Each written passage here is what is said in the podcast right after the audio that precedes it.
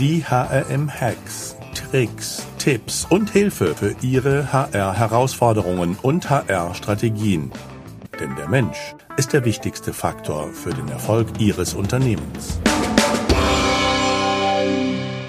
Glück auf und herzlich willkommen zu den heutigen HRM-Hacks. Präsentiert von der Talent Pro, dem Expo Festival für Recruiting, Talent Management und Employer Branding, das 2022 nach dem langen Corona-Winter wieder live in München am 6. 7. Juli stattfinden wird.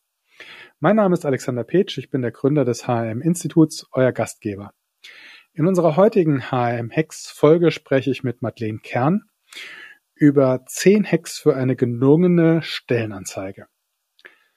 Madeleine Kern kennt ihr vielleicht schon aus einem Podcast, den ich vorher schon mal mit ihr gemacht habe, ist die Frau fürs Personalmarketing und äh, ich glaube, wenn man mit ihr zusammen im Personalmarketing arbeitet, dann hat man bestimmt mehr zu lachen als zu weinen.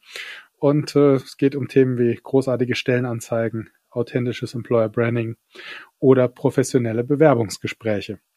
Madeleine war fünf Jahre bei Daimler im HR-Bereich für strategisches Hochschulmarketing zuständig und seit 2021 selbstständig. Und äh, ja, im Social Media findet man sie auch. Und ich freue mich, dass Madeleine Kern heute bei uns ist. Hallo Madeleine. Hallo Alexander, vielen lieben Dank für die Einladung. Ja, bei unserem ersten gemeinsamen Podcast haben wir uns ja über Bewerberfragen und gute Fragen und Fragen aus der Hölle unterhalten. Und äh, ja, fangen wir doch gleich mal mit der Betrachtungsweise direkt aus der Hölle an. Was sollte man denn bei einer Stellenanzeige tunlichst nicht machen oder was kommt denn direkt aus der Hölle aus deiner Meinung nach? Direkt aus der Hölle kommen Copy- und Paste-Stellenanzeigen. Das ist für mich das absolute No-Go und leider viel zu häufig zu sehen, weil sich Unternehmen doch denken, ach, das hört sich bei der Konkurrenz doch total toll an, das nehme ich jetzt auch. Ich frage mich dann immer, ob sie tatsächlich auch für die Konkurrenz direkt rekrutieren wollen. Weil das ist natürlich, sind ja nicht die eigenen Wörter und sind ja nicht die eigenen Anforderungen, die man da an den Job stellt. Und deshalb ist das ein Punkt aus der Hölle. Der zweite Punkt für mich kommt direkt dahinter, wenn in der Stellenanzeige gar kein vernünftiges Angebot gemacht wird. Also leider gibt es sehr viele Anzeigen, bei denen gefordert wird, gefordert wird, gefordert wird. Und wir wissen alle, dass die Bewerberlage heutzutage nicht mehr dafür da ist, dass ein Unternehmen nur Forderungen stellen darf, sondern eigentlich geht es darum, Angebote zu machen gute Angebote, realistische Angebote, authentische Angebote, aber bitte macht Angebote. Also ich hätte jetzt gedacht, dass man erstmal bei sich selbst abschreibt, aber du gehst ja gleich noch viel weiter und sagst. Ach so, dass man eine alte Stellenanzeige von ja. vor fünf Jahren nimmt. Ja, das ist, ähm, oh Gott, da habe ich gleich einen schlechten Witz dabei. Das, das machen wir nicht, das ist Komm. nicht jugendfrei. Ähm, Komm, wir haben hier nur wir haben Hörerinnen nur und Hörer Zuhörer. über 18. Ähm, würden Sie ein gebrauchtes Kondom auch nochmal benutzen, oh, oh, dann benutzen oh, Sie ja. doch, dann benutzen Sie doch bitte nicht Ihre alte Stellenanzeige oder ein abgelaufenes, ja. Also die, das ist genau der Punkt. Bitte, die Stellen heutzutage, also entwickeln sich so schnell, weil sich einfach sowohl die Technologie schnell entwickelt, es entwickelt sich diese Welt unheimlich schnell. Warum sollten denn Stellen noch so aussehen wie vor fünf Jahren? Also in den meisten Fällen hat sich irgendein Teil der Stelle digitalisiert. Das, das, davon können wir ausgehen. Irgendwas hat sich verändert. Die Zusammenarbeit im Unternehmen hat sich vielleicht verändert. Ja, die Schnittstellen haben sich geändert. Also erstmal nicht die Stellenanzeige aus der Schublade nehmen. Und das Zweite ist tatsächlich, das Gefühl ist sehr real, dass alle Stellenanzeigen gleich aussehen. Und es ist, also es ist grausam, ja. Und äh, ich übernehme mal die Moderation, ja. Das geht schon beim Titel los, wenn wir schon mal dabei sind, ja. Wenn ich beim Titel äh, wenn ich auf ein äh, großes Jobportal gehe und Data Scientist eingebe, dann finde ich 20 Stellen, die heißen Data Scientist und da steht nichts hinter außer MWD. Und wo klicke ich denn jetzt drauf? Sollte ich ein Data Scientist auf Jobsuche sein, sind die meisten nicht, ja. Aber davon mal ganz abgesehen, was würde mich denn ansprechen, wenn ich jetzt tatsächlich ähm, ich, Data Scientist, äh, sitze da und denke mir, boah, mein Job nervt mich, jetzt gucke ich mal, was es noch im Angebot gibt. Gebe Data Scientist ein, ja, aber die Frage ist doch, warum verschenkt man so viel Platz dahinter? Der Stellentitel darf länger sein. Der Stellentitel darf ungefähr 60 64 Zeichen lang sein. Danach setzt Google oder auch ein Jobsuchportal diese drei Pünktchen. Das heißt, man sieht es nicht mehr in der Vorschau. Aber diesen Platz wäre doch super, wenn man den ausnutzt. Ja, deswegen das MWD auch schön nach hinten schieben, weil danach sucht keiner. Das, also wer sucht danach? Das wäre jetzt mal die, sollte jemand danach, ja, also niemand sucht danach. Es ist, wir, wir haben das Thema beim Titel, dass es von Menschen und von der Suchmaschine gefunden werden muss. Das heißt, im ersten Schritt überlegen, wie würde sich jemand nennen, der diesen Job macht? Wenn es jemanden im Unternehmen gibt, der so einen Job macht, fragt den oder die bitte. Das ist super wichtig, ja, dass das Ganze aus Bewerbersicht äh, geschrieben wird. Der zweite Tipp ist dann, bitte einmal bei Google Trends eingeben, also trends.google.de. Da kann man Begriffe miteinander vergleichen, wie häufig sie gesucht werden. Und das ist halt das, was bei einer Suchmaschine eingetippt wird und auch daran merkt man auch, ob die Suchmaschine das, den Begriff finden würde. Mhm. Also ganz, also ganz simpler Tipp an der Stelle eigentlich ein Hexfeuerwerk zu Beginn. Ja.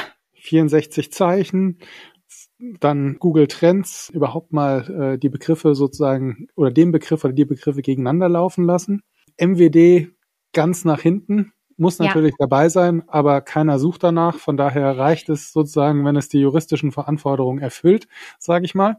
Ja. Und ja, ein super spannendes Thema, was du gerade so zwischen reingeworfen hast, ist, wenn ich eine Stelle ausschreibe, sprecht erstmal mit dem, der die Stelle inne hat, wie er denn sie beschreiben und suchen würde und was denn die Anforderungen wären. Also das ist für mich der, der allerwichtigste Punkt, dass man jemanden befragt oder also entweder einen Teamleiter, ja, wenn es dann um größere Unternehmen geht, oder aber am besten wirklich den Stelleninhaber oder die Stelleninhaberin. Wirklich. Ich weiß, dass die dann häufig nicht viel Zeit haben. Oder dieses, ach, wieso kann HR denn das nicht? Ja, oder die machen doch die Stellenanzeige, das kommt dann gern. Aber bitte, die, die Standardantwort ist, leider habe ich, bin ich nur HRlerin, ich kann nicht hell sehen. Das ist die wichtigste Antwort, die man sich an der Stelle merken sollte und sich am besten ein paar Fragen vorbereiten. Ja, also was sind deine täglichen Aufgaben? Was oder was sind auch jährliche Aufgaben? Was sind die wichtigsten Aufgaben? Was sollte jemand mitbringen, damit diese Stelle erfolgreich wird? Wie glaubst du, verändert sich die Stelle in den nächsten Jahren? Und dann hat man schon so viele Fragen zusammengesammelt, dass man daraus eine Stellenanzeige basteln kann. Es dauert vielleicht ein Gespräch von einer halben Stunde, das bringt aber dermaßen viel Mehrwert für die Anzeige und auch für die Bewerbungen, die daraufhin eingehen, dass sich das dermaßen lohnt. Also ich würde das ich mache das sowieso nicht ohne. Also ich spreche immer mit äh, Leuten, die die Stelle innehaben. Das ist super praktisch in meinem Fall. Mhm. Wie schaut's aus, wenn ich eine neue Position ausschreibe? Oder derjenige nicht mehr da ist oder diejenige? Ja, gerade wenn Menschen in Rente gehen, kommt das immer so sehr plötzlich. Entschuldigung, es ist schon spät, liebe Leute. Nein, ähm, man weiß es nicht, ja. Es gibt auch einfach äh, Leute, die kündigen oder aber auch tatsächlich das Thema, es wird eine neue Stelle geschaffen welche auch immer, dann gibt, haben wir einmal die Möglichkeit zu googeln, also ganz grundsätzlich zu gucken, was macht jemand in diesem Job überhaupt. Es gibt Beschreibungen von der Agentur für Arbeit für Stellen. Ja, und auch, ähm, da gibt es häufig auch Anforderungsprofile. Also das ist einmal eine Möglichkeit. Und das andere ist, redet mit Menschen, die diesen Job machen. Es ist heutzutage einfach auf LinkedIn beispielsweise oder über andere Kanäle jemanden zu finden. Man hat vielleicht ein Kooperations- oder ein Partnerunternehmen, die diese Stelle schon haben und dass man dort vielleicht die Chance hat, mit jemandem zu sprechen. Oder aber, wenn man beispielsweise sagt, okay, ich möchte die Buchhaltung jetzt von extern nach intern holen, dann frage ich doch den externen Dienstleister, was sind eigentlich die Aufgaben die ihr gerade ganz genau macht. Also wirklich ganz genau, was müsste denn jemand tun, wenn wir das jetzt nach intern verlagern? Und an der Stelle gleich mit dem externen Dienstleister klären, ob der die Einarbeitung übernehmen könnte oder unterstützen könnte. Natürlich gegen Vergütung, ja.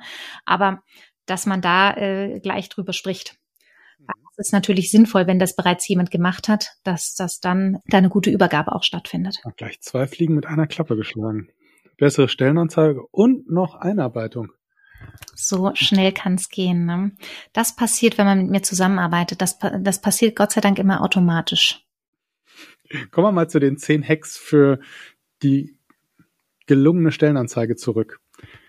Was hast du noch für uns im Köcher? Der nächste Punkt ist ja dann häufig das Bild einer Stellenanzeige. Auch wenn man herausgefunden hat, dass das gar nicht so wichtig ist. Es wird in dem Moment wichtig, wenn es unauthentisch ist, kommt es einfach nicht gut an. Also das heißt, ich rate grundsätzlich dazu, entweder Mitarbeiter und Kollegen, Kolleginnen, die man zukünftig dann dort auch trifft, auf dieses Bild mit draufzupacken oder eine Arbeitsumgebung. Ja, also dass man sagt, okay, äh, das ist hier, das sind unsere Büroräume oder was auch immer. Ruhig ein professionelles Foto machen lassen. Ja, das ist sicherlich hilfreich und bitte keine Stockfotos. Weil wer verkauft gerne Models? Also ich würde ja auch kein Model in eine Verhandlung schicken mit meinem Geschäftspartner, nur weil das besser aussieht. Also warum schicke ich Models da in, ins Rennen, um einen Job aus meinem Unternehmen zu verkaufen? Viel sinnvoller ist es doch, die Kolleginnen und Kollegen zu nehmen, die auch tatsächlich dort arbeiten. Mhm. Du hattest vorhin ein bisschen was über den Titel der Stellenanzeige gesagt und über Begriffe, die gegeneinander sozusagen zu checken ist. Ich glaube, da ist es auch ein Thema, dass man sich, und du hast am Anfang gesagt, der Titel muss sowohl Mensch als auch Suchmaschine gefallen. Mhm. Und ähm, wir benutzen ja heute männliche und weibliche Formen. Und ähm, spannend ist aus meiner Sicht aber, dass in den allermeisten Fällen die männliche Form ein viel größeres Suchvolumen hat. Das heißt, ja, ähm, weil auch Frauen das männliche eingeben. Ja, und ja, deshalb sollte so. man es so schreiben, dass die Suchmaschine die männliche Form auch findet. Wenn ich aber das sozusagen in einem Wort äh, gendergerecht, äh, keine Ahnung wie zusammengemixt habe, dann tut die Suchmaschine das nicht mehr. Und da vergebe ich mir viele Treffer. Ja, also gerade diese Doppelpunkt- und Sternchen-Geschichten oder dann das große I ist ja dann das andere mit innen. Ähm, ja, ich finde das tatsächlich auch schwierig. Ich weiß, das ist ein Thema, ganz viele, ja, die sagen. Eine Leerzeichen. Zeichen dazwischen. Genau, also das Leerzeichen dazwischen, damit es die Suchmaschine wieder hinkriegt. Das ist einfach der eine Punkt. Auch, ähm, auch diesen Schrägstrich. Ja, also mhm. es gibt ja man, ähm, auch wenn mhm. man mehrere Teile in einem Jobtitel hat, weil, was weiß ich, man äh, das Projekt, also einmal den, den Namen der Ausbildung beispielsweise und dann ein Projekt oder noch in welcher Branche oder was auch immer und da dann Schrägstriche bitte immer mit Leerzeichen, weil sonst schnallt die Suchmaschine nicht. Das ist tatsächlich so. Und das ist tatsächlich einfach auszuprobieren mit Google Trends, weil die sagen dann Suchtreffer null. Aber mein, also mein größter äh, Augenöffner war tatsächlich das Thema, da hat ein Kunde gesagt, ja, wir können es als Consultant oder als Berater ausschreiben. Und ich habe gedacht, ja, das wird ungefähr das gleiche sein, ja, das kommt drauf an, ne? Und der Berater wurde einfach doppelt so häufig gesucht. Und dann haben wir das Ganze deutsch ausgeschrieben. Das hätte ich aber tatsächlich nicht so vorhergesagt. Und es gibt immer mal wieder so Augenöffner, dass ich denke, okay, Wahnsinn. Oder auch branchenspezifische Begriffe, von denen ich jetzt keine Ahnung habe, die tatsächlich viel häufiger gesucht sind. Auch teilweise Abkürzungen häufiger gesucht als das Ausgeschriebene. Einfach weil das ein sehr branchenspezifischer Begriff ist. Also das testen. Also das, der, der Trick ist tatsächlich, ich muss ja zum Beispiel auch nicht jeden Job der Welt kennen und können und den perfekten Titel wissen, sondern ich kann es ausprobieren heutzutage. Und dann gibt's natürlich auch noch die Möglichkeit, ganz tolle äh, technische Sachen, dass man Keyword-Vorschläge ähm, sich machen lassen kann. Also man kann da richtig in die Tiefe gehen, aber im ersten Schritt, die meisten machen schon große Augen, wenn ich ihnen sage, ach, kennen Sie Google Trends? Und die, äh, was? Wie bitte? Ähm, man kann suchen, was Menschen auf Google suchen. Ist das nicht toll? Ja, großartig. Und es ist kostenlos. Also das ist einfach eines der Tools, die noch kostenlos ist. Ja, es führt zu mehr Umsatz bei Google. Ich glaube, das wird weiterhin Don't be evil sein, ja? Ja. Ja, gut, jetzt haben wir den richtigen Titel. Wir haben uns inhaltlich damit auseinandergesetzt. Wie würdest du dann weitermachen? Die Tipps, also wie ich gehe ähm, mit meinen Kunden so vor, dass wir tatsächlich also über Titel und über Bild sprechen, dann um über das äh, Unternehmensprofil, dass ich ganz klar nach fünf Sätzen abbreche. Also ich sage immer, fünf Sätze ist so das, was, ähm, was Leute lesen, nach Möglichkeit auch äh, einfach kurz und knackig zu sein. Aber gerade bei unbekannten Unternehmen sollte was dastehen. Wo, was macht das Unternehmen? Und was ich besonders gerne hervorhebe, ist, warum gibt es das Unternehmen? Die Frage nach der Sinnhaftigkeit kommt immer häufiger und das sollte ein Unternehmen beantworten können.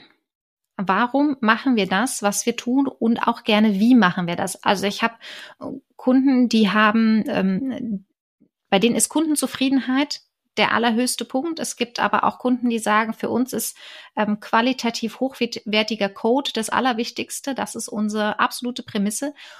Und das schreiben wir dann direkt ins Unternehmensprofil rein. Ja, die höchsten Werte des Unternehmens und das Warum des Unternehmens kommen direkt ins Unternehmensprofil. Dann ist natürlich schön, wenn man noch so einen Satz spendiert im Sinne von, warum wird denn diese Stelle gebraucht? Also ist das eine Vertretung? Ist das wir wachsen? Ist das das Team wird ausgebaut? Ist das wir strukturieren um oder was auch immer, ja, was auch immer der Grund ist, reinschreiben. Ist doch schön zu wissen, warum wird denn diese Stelle gebraucht? Mhm. Und das ist dann schon ja. die perfekte Überleitung dazu, was macht man denn da? Weil Menschen, die eine Stellenanzeige öffnen, möchten wissen, um welche Stelle es geht. Also der wichtigste Faktor ist neben dem Titel, also es ist tatsächlich mit so ähm, Eye-Tracking-Studien hat das ähm, sowohl Stepstone als auch Jobware, die haben das, ähm, die haben das tatsächlich erforscht, ist Titel und Aufgabenbeschreibung das, was die Leute am meisten angucken. Der Titel ist immer, bin ich hier richtig? Mhm. Und die Beschreibung ist, was mache ich ja. denn da? Mhm. Und auch da ist äh, Tipp eins Titel und Aufgabenbeschreibung müssen zusammenpassen, weil sonst sind die Leute ratzfatz weg. Ja, die haben ja auf was geklickt und das erwarten sie jetzt auch, dass dazu eine Beschreibung kommt.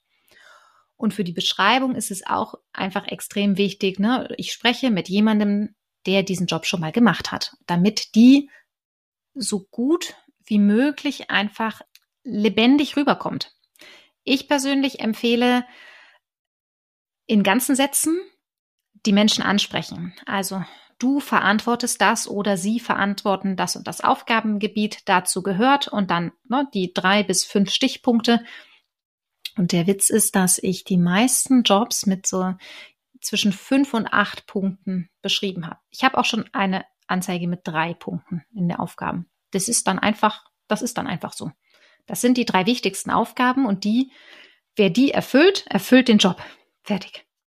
Mhm. Und das, das ist einfach das Wichtige. Und ähm, die Überleitung ist ja dann immer zu dem Thema ähm, Anforderungen. Und äh, weil ich das aber in eins packe, möchte ich es direkt erwähnen. Die Aufgabenbeschreibung am besten so zu formulieren, dass die Anforderungen schon mit drinstehen. Also wenn jemand besonders teamfähig sein soll, teamfähig ist da immer so das, äh, das tollste Wort, dann sollte in der Aufgabenbeschreibung auch klar werden, dass viele Aufgaben im Team erledigt werden. Oder diese Aufgabe sehr viele Schnittstellen hat. Das heißt, jemand kommunikativ sein muss, ja, und umgänglich sein muss, ähm, einfach kein Problem haben sollte mit anderen Menschen zu agieren. Wenn jemand verhandeln muss ganz häufig in seinem Job, dann sollte nicht verhandlungssicher in den Anforderungen stehen, sondern dann sollte in der Aufgabe klar werden, du musst hier super viel verhandeln und jemand, der das nicht möchte, wird sich nicht darauf bewerben. Also das heißt, das Thema Selbstselektion direkt in die Aufgabenbeschreibung reinpacken, weil Bewerber von ellenlangen Anforderungslisten sehr schnell genervt sind und es glaubt auch keiner mehr. Und es liest auch keiner mehr. Die meisten lesen die ersten drei Punkte und dann ist die Sache erledigt. Und da sind wir schon beim nächsten Thema. Ich und die Moderation heute, ne? Das ist, tut mir leid. Also, du unterbrichst mich bitte. Ähm, ich unterteile bei der Stellenanzeige die Anforderungen in Muss- und Kann-Anforderungen. Und das ist für meine Kunden teilweise gemein, weil ich mich dann hinstelle und sage, in die Muss-Anforderungen kommen nur die Sachen, wenn die jemand nicht erfüllt, dann schmeißen wir den raus. Dann kommt er gar nicht im Bewerbungsprozess weiter. Und dann gucken die meisten erstmal, wie. Ich kann, darf da nur reinschreiben, was wirklich zwingend notwendig ist. Und ich, ja, wir schreiben bitte nur rein, was wirklich zwingend notwendig für diesen Job ist. Und das ist, das darf auch ein Soft Skill sein. Ich habe da gar kein Problem mit, wenn man das vernünftig begründet, warum man das für diese Stelle braucht. Also keine Buzzwords reinschreiben, sondern wirklich was braucht man für diese Stelle, warum. Der Witz ist, meistens fällt dann das Thema Ausbildung oder Studium weg, ähm, was ja häufig der erste Punkt ist. Oder er rutscht auf zweite oder dritte Stelle, weil, also meistens ist die Erfahrung in einem bestimmten Bereich an die erste Stelle rutscht. Nicht zwingend, aber meistens. Oder eine bestimmte Motivation oder eine bestimmte Kenntnis rutscht an die erste Stelle. Und in den meisten Fällen sind, landen wir auch hier so bei drei bis fünf Muss-Anforderungen und drei bis fünf Kann-Anforderungen. Bei den Kann-Sachen kommen die Dinge rein, die noch total super wären, wenn sie jemand noch mitbringt. Aber die eben vielleicht auch einfach erlernbar sind im nächsten halben Jahr, im nächsten Jahr. Auch da kann man gerne reinschreiben, wenn du das und das noch nicht kannst, ist das gar kein Problem. Das kannst du bei uns lernen. Ja, also das einfach reinschreiben, wenn das so ist. Und jetzt hätte ich fast vermutet, dass gleich der Satz kommt, und die Kann-Anforderungen schmeißen wir jetzt in den Papierkorb. Nein, wir machen die. Warum nicht? Es gibt ja, ähm, das motiviert ja Leute, die sagen, ach, ich habe das und ich, ich erfülle die drei Muss-Anforderungen. So, Schritt eins. Was wollen die denn noch? Oh, davon kann ich ja auch drei von fünf Sachen. Ja, da lande ich bestimmt weit oben. Das motiviert die Leute, sich zu bewerben. Normalerweise würde ich sagen, Aufgabenbeschreibung zieht Leute an, Anforderungen stößt Menschen ab. Ja, das ist so das, ähm, das normale Bild. Aber es kann durchaus ja motivierend wirken, wenn ich merke, oh, ich kann das alles, die stellen mich bestimmt ein. Weil je, je größer ich als Mensch mir die Chancen ausrechne, zu einem Gespräch eingeladen zu werden, desto eher bewerbe ich mich ja darauf.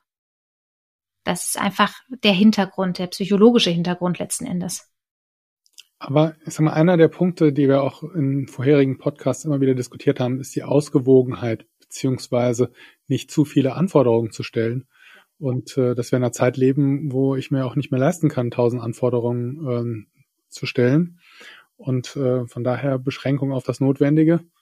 Absolut. Absolut Beschränkung auf das Notwendige und diese Unterteilung mit dem Muss und Kann hat ja was damit zu tun, dass Bewerber teilweise in Bewerbungscoachings erstmal lernen müssen, was will mir der Arbeitgeber denn sagen mit, es wäre wünschenswert oder ganz toll wäre, dass sie das auch noch, also es ist nicht so, dass ich das nicht auch mit reinschreibe, aber ich schreibe das in die richtige Kategorie. Also Sie müssen mitbringen, diese und diese Programmiersprache in den letzten drei Jahren äh, privat oder geschäftlich genutzt zu haben. Ja, zum Beispiel ist natürlich was ganz anderes, als wenn ich reinschreibe, es wäre schön, wenn Sie das mal gesehen haben. Das würde dann in die Kann-Anforderungen kommen. Also ich, ich sortiere das ganz klar ein, damit auch für die Bewerberinnen und Bewerber das einfacher ist zu lesen, weil Stellenanzeigen teilweise ja wirklich schwierig sind zu lesen. Und zum Beispiel auch, wer nicht gerade deutscher Muttersprachler ist, der muss dann mit diesen Formulierungen erstmal klarkommen. Okay, jetzt haben wir das gemacht. Jetzt haben wir sozusagen drei Muss- und drei Kann-Anforderungen. Wie geht's dann weiter? Jetzt kommt der Punkt, die Unternehmenskultur schon in der Stellenanzeige zu zeigen. Einmal ist das in, im Bereich der, der Aufgabenbeschreibung schon möglich, dass man so ein bisschen ähm, auch Zusammenarbeit und äh, wie gesagt so Schnittstellen ähm, schon mal erklärt. Ich persönlich habe eine neue Kategorie eingeführt in der Stellenanzeige, was auf der Karriereseite super einfach ist. Da kann man einfach eine neue Kategorie, eine neue Überschrift einführen, die entweder Unternehmenskultur heißt oder so arbeiten wir oder Arbeitsweise. Das kommt immer so ein bisschen drauf an. Und dort packe ich als frage ich, also ich äh, rede ja mit meinen Kunden einfach ähm, über das über diese Stelle und was da los ist. Wie arbeitet ihr zusammen? Was passiert da? Also habt ihr wöchentliche Meetings? Habt ihr jährliche Feste? Arbeitet ihr remote oder nicht remote? Was ist der theoretische Arbeitsplatz? Ist ja in Corona-Zeiten schwierig, das so zu erklären. Aber wenn die Stelle heute ausgeschrieben wird, dann möchte ich wissen, wie die Stelle heute aussieht. Ja, und da ähm, wie sind die Arbeitszeiten? Wie ist das Thema Work-Life-Balance wirklich? Geht man abends mit den Kollegen nochmal irgendwie was trinken oder gibt es, also einen Kunden hatte ich, die haben halt eine, große Terrasse und haben gesagt, wir, da haben wir unsere Mittagspause, da, da verbringen wir unsere Mittagspause gerne alle zusammen oder zumindest, ähm, keine Ahnung, wird dann da nach dem Essen der Kaffee getrunken oder, oder, oder, oder, ja. Also einfach so ein bisschen das Feeling dafür zu bekommen, wie sieht tatsächlich so ein Arbeitstag aus, so eine Arbeitswoche und auch so ein Jahr. Ja, was hat man vielleicht für feste Termine im Jahr? Wie, wie ist die Fehlerkultur? Wie gehen wir mit dem Thema Weiterbildung um? Es gibt welche, die legen da ganz riesengroßen Wert drauf. Äh, wenn das Teil der Unternehmenskultur ist, sollte das direkt dort mit rein. Das verschwimmt so ein bisschen mit dem nächsten Thema Benefits, was dann wieder häufig mehr ein Stichpunktthema ist, ja, was, äh, was jemand für Benefits hat. Und deshalb empfehle ich auch, gerade wenn man äh, eine Stelle in Jobbörsen ausschreibt, dass man das Thema Unternehmenskultur und Benefits einfach in diesen Kasten, der für Benefits vorgesehen ist, reinpackt, weil man dort unbegrenzte Zeichen für gewöhnlich hat. Das heißt, da kann man ruhig in zwei Überschriften sagen, okay, so ticken wir und das ist übrigens unser Angebot. Okay, jetzt haben wir festgestellt, wie wir ticken und was wir so machen und wie unsere Fehlerkultur ist und was so die Highlights sind und auf was wir Wert legen. Genau, dann kommt das Angebot. Was, was, ja? was biete ich dir? Und mhm. manchmal gucke ich da in große Augen, so nach dem Motto, wir haben gar nichts zu bieten. Dann sage ich, hä, du bietest doch gerade eine Stelle an. Wie sieht die denn aus? Vollzeit, Teilzeit. Wie viele Urlaubstage? Wie viel Gehalt? Immer große Diskussion reinschreiben oder nicht. Ich, meine Position ist ganz klar ja welche Zuschüsse bietet das Unternehmen vielleicht auch im privaten Bereich? Was also noch kurz zu, zu, dem Thema Gehalt und oh in welcher Form würdest du das reinschreiben? Ich also, würde eine Gehaltsspanne empfehlen, weil ich bei den meisten, weil die sich die meisten nicht auf ein Gehalt festlegen lassen. Liegt aber auch einfach daran, dass man das, also das habe ich gelernt in den Letz-, im letzten Jahr. Du weißt ja nicht zwingend, mit wie viel Erfahrung jemand kommt. Und das möchte, da möchte auch niemand vergrault werden. Ja, also äh, Gehaltsangabe ist ja ein ganz klarer Punkt für Selbstselektion. Wenn man da zu wenig reinschreibt, dann kommen Leute, die zu wenig Qualifikation haben und zu viel, dann äh, werden manche vielleicht abgeschreckt. Also sowohl als auch werden Menschen abgeschreckt. Das heißt, ich empfehle eine Gehaltsspanne. Man hat ja ungefähr eine Idee, was verdienen die Kollegen, Kolleginnen und wie viel kann ich mir noch leisten auszugeben. Das heißt, wenn ich jemanden mit sehr, sehr viel mehr Erfahrung, also irgendwelche Senior-Positionen besetzen möchte, muss ich dafür tiefer in die Tasche greifen. Das ist dann so die Obergrenze, ja, aber ich nehme auch, ich mache auch Abstriche, ne, bei meinen Kann-Anforderungen beispielsweise, und dann kann ich natürlich mit dem Gehalt auch ein Stück tiefer ansetzen. Letzten Endes ist es eine Orientierung. Ich finde es aber nicht fair, wenn ein Unternehmen sagt, bitte schrecken Sie alle Ihre Unterlagen und Ihre Gehaltsvorstellungen und selbst geben Sie aber nicht preis, was Sie dafür zahlen würden. Und das ist einfach, da beginnt ja das Gespräch, auf das man dann vielleicht als nächstes kommt, gar nicht auf Augenhöhe, weil ja einer mehr schon weiß als der andere. Ich weiß, es ist ein heiß diskutiertes Thema und ich äh, diskutiere auch gerne. Letzten Endes entscheiden das die Unternehmen selbst, ob sie das reinschreiben. Ich finde es zum Beispiel auch schwierig in den öffentlichen Bereichen ist ja der, äh, werden ja die Tarifverträge oder die Tarifeinheiten dann angegeben. Dahinter sind Zahlen. Wer will denn heutzutage irgendwie noch den, den Tarif googeln? Also ja, das geht, aber das bedeutet wieder zwei Klicks mehr und das bedeutet wieder zwei Bewerber weniger. Also, ist immer so die Frage, möchte man das oder möchte man das nicht? Mhm. Ja, spannend. Also ist eine heiße Diskussion. Ja, hat natürlich Auswirkungen nach innen wie außen. Ja, ich selektiere ja. vor. Ich erzeuge gegebenenfalls Diskussionen im Haus. Auch ähm, das. Mh. Wichtig wäre ja schon mal für mich immer, dass sich jemand darüber mal Gedanken macht. Das ist ja für mich schon das Erste, dass man einmal den Kopf einschaltet und sich überlegt, möchte ich das, möchte ich das nicht. Unter Umständen auch diese, ähm, die Folgen bedenken. Ja, was löst das aus? Mhm. Okay, was hast du denn sonst noch für Benefits, an die viele so vielleicht nicht so unbedingt denken oder wo du sagst? Also Zuschüsse im Thema Privat und das sowohl im Sinne Zeit als auch Geld. Ja, also ich sage mal, ich als Mama möchte die Chance haben, flexibel zu arbeiten und wenn das Kind krank ist, dass dann keiner durchdreht, dass ich zu Hause bleibe und äh, so gut ich kann eben meinen Job erfülle und trotzdem sage, okay, dann wird meine Arbeitszeit einfach an diesem Tag wild verteilt sein, wortwörtlich. Ja, das ist einfach immer dann, wenn es eben geht. Hm, das geht genauso für zu pflegende Angehörige. Also wir haben immer das Thema einerseits Kinderbetreuung, andererseits das Thema Pflege von Angehörigen. Wer da als Arbeitgeber punktet mit flexibleren Modellen im Bereich Zeit oder vielleicht auch Unterstützung im Bereich Geld. Also das heißt, einen Kita-Platz, ja, hier in der Stuttgarter Innenstadt, der ist, äh, den kann man in Gold aufwiegen. Das ähm, ist wirklich, da kann man wirklich richtig punkten. Ich weiß, dass es für kleinere Arbeitgeber immer schwierig ist, aber dass Mittelständler teilweise ähm, eigene Kindergärten aufmachen und kleinere haben dann teilweise Kooperationen mit Kindergärten vor Ort. Das da geht richtig was und das ist für den Arbeitgeber gar nicht so viel mehr Aufwand.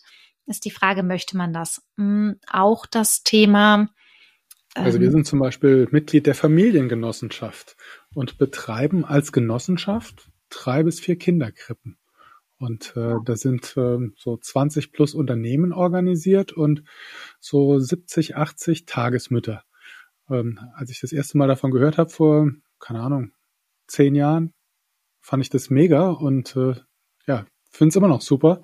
Ja. Und äh, ich glaube, nach dem Konzept haben sich heute auch eine ganze Reihe mehr Genossenschaft äh, geschafften sozusagen entwickelt. Und eines der Angebote der Familiengenossenschaft, wo, in der wir da beteiligt sind, ist einfach auch äh, Mitarbeiterinnen und Mitarbeiter sozusagen auch zu beraten zum Thema, huch, ich bekomme ein Kind, ja, was muss ich mich denn noch mit auseinandersetzen, ja? Das ist ja. eine ganze Menge, um ehrlich zu sein. Ja, alles, was so die Sozialversorgung angeht, das ist alles geregelt, aber es muss einem auch jemand erklären. Ne? Das, oh, das ist schön, wenn das der Arbeitgeber bieten kann. Ja, wir also. bieten zumindest das Angebot. Ich kann gar nicht sagen, wie das in den letzten Jahren, also wir haben hier Kinder bekommen, aber wie das in Anspruch genommen wurde, äh, ja.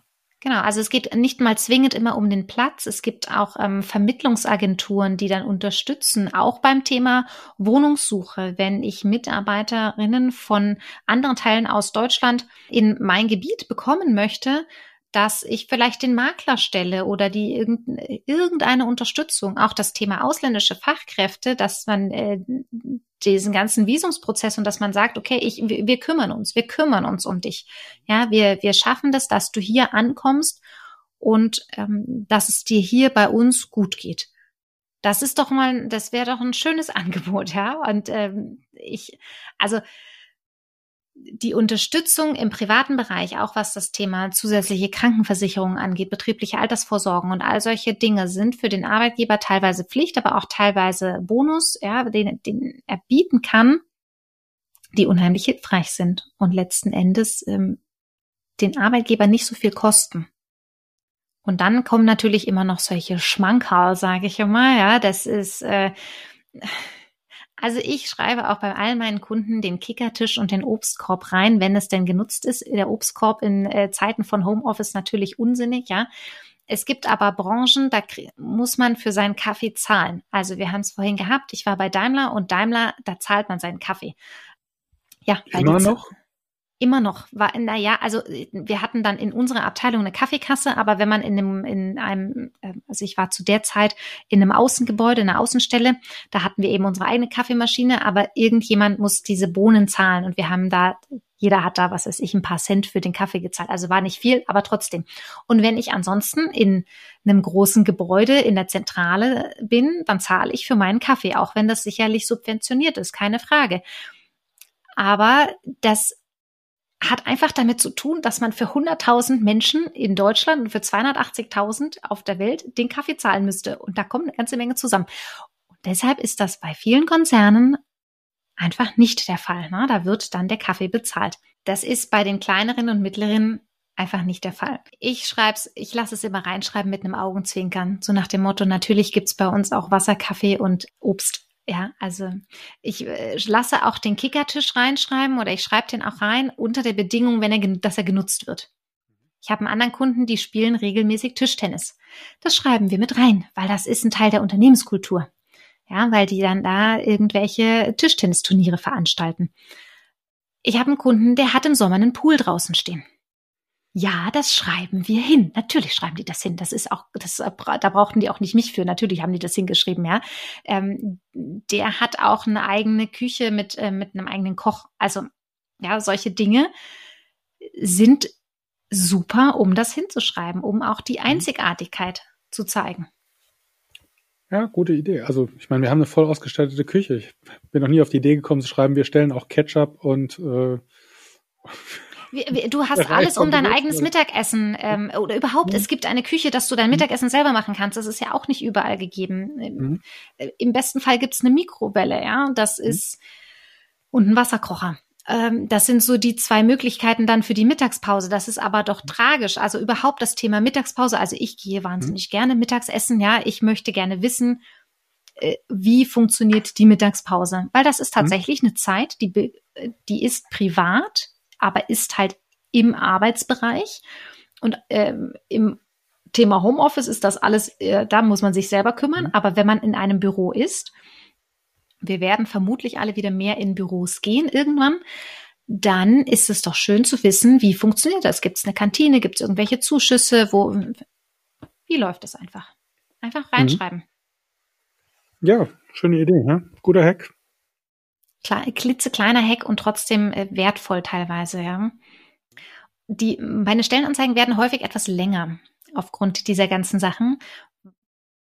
Hat aber auch was damit zu tun, ähm, dass gerade bei kleineren Unternehmen dann häufig eine Karriereseite fehlt. Wenn es die natürlich gibt, kann man das da drauf packen und die Anzeige wieder ein bisschen verkleinern. Ne? Dass man sagt, okay, was gibt es bei uns alles oder was haben wir alles zu bieten? Hier sind so drei zur Auswahl und den Rest findest du dort und dort oder wie wir ticken oder wie, wie, wie wir unser Arbeitsleben gestalten. Das ist natürlich immer sinnvoll, wenn man dann die Möglichkeit hat, es nochmal nachzulesen. Aber eine Stellenanzeige schwirrt vielleicht einfach über irgendeinen Social-Media-Kanal zu irgendjemandem hin.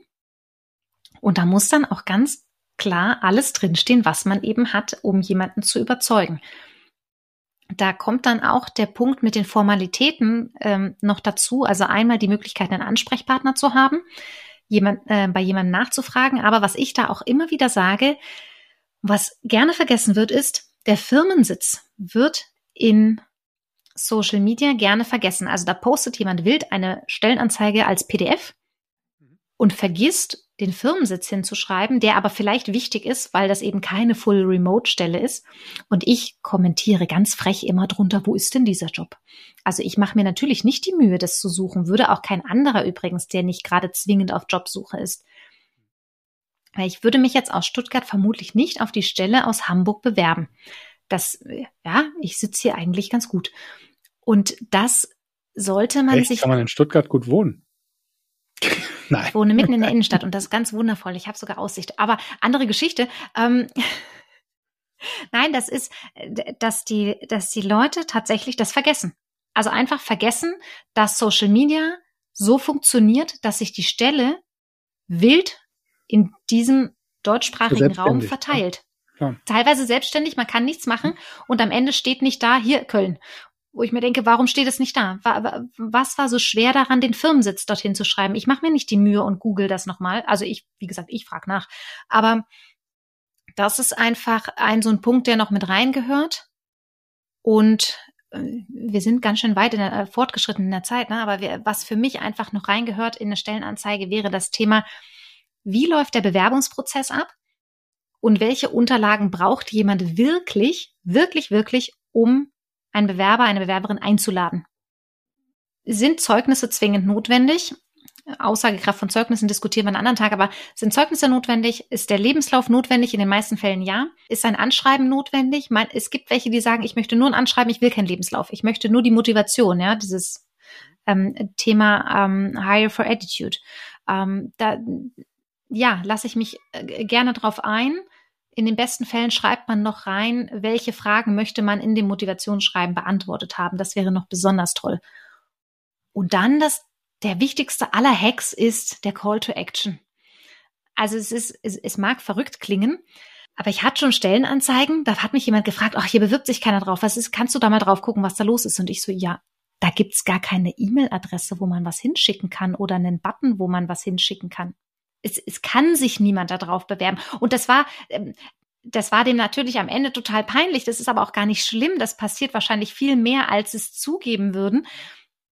Da fehlte der Call to Action. Also einmal braucht man den, um dem Hirn so einen Stupser zu geben und zu sagen, du hast jetzt was zu tun. Das ist wie der Jetzt kaufen Button äh, im, wenn wir im Internet was kaufen sollen oder wollen, ähm, dass der diesen Schubser gibt mit, ach, ich jetzt, jetzt bin ich dran, jetzt muss ich was drücken, ja. Und dieses Jetzt bewerben ist genau das, dass man das Gehirn des Lesers anknipst und sagt, jetzt hast du was zu tun.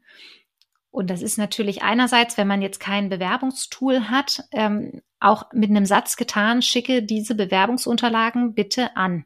Also ne, deinen, Le also die wirklich nur die geforderten. Also schicke deinen Lebenslauf an bewerbung at superunternehmen.de. Und dann ist das der Call to Action, aber dann weiß jemand, ah, das ist jetzt das, was ich tun muss. Und wenn man jetzt alle diese Hacks beachtet, dann ist das, ich, ich liebe ja meine Rückmeldungen, die ich auf meine Workshops bekomme, dass die Leute innerhalb von wenigen Tagen plötzlich andere Bewerbungen bekommen. Nicht zwingend mehr, aber die, die besser passen. Und ich finde das so grandios, dass das funktioniert, weil das wusste ich am Anfang übrigens auch nicht, ob das funktioniert. Aber es funktioniert.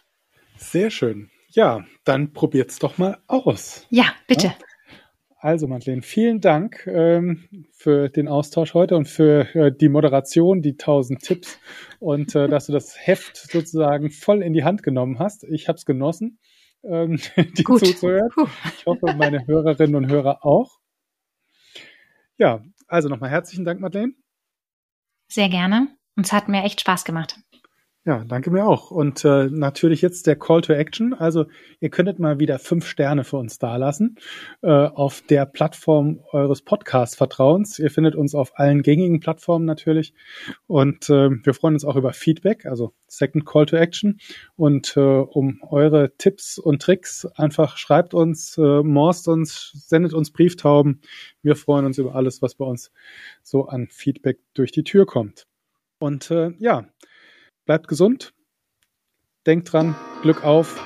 Der Mensch ist der wichtigste Erfolgsfaktor für euer Unternehmen.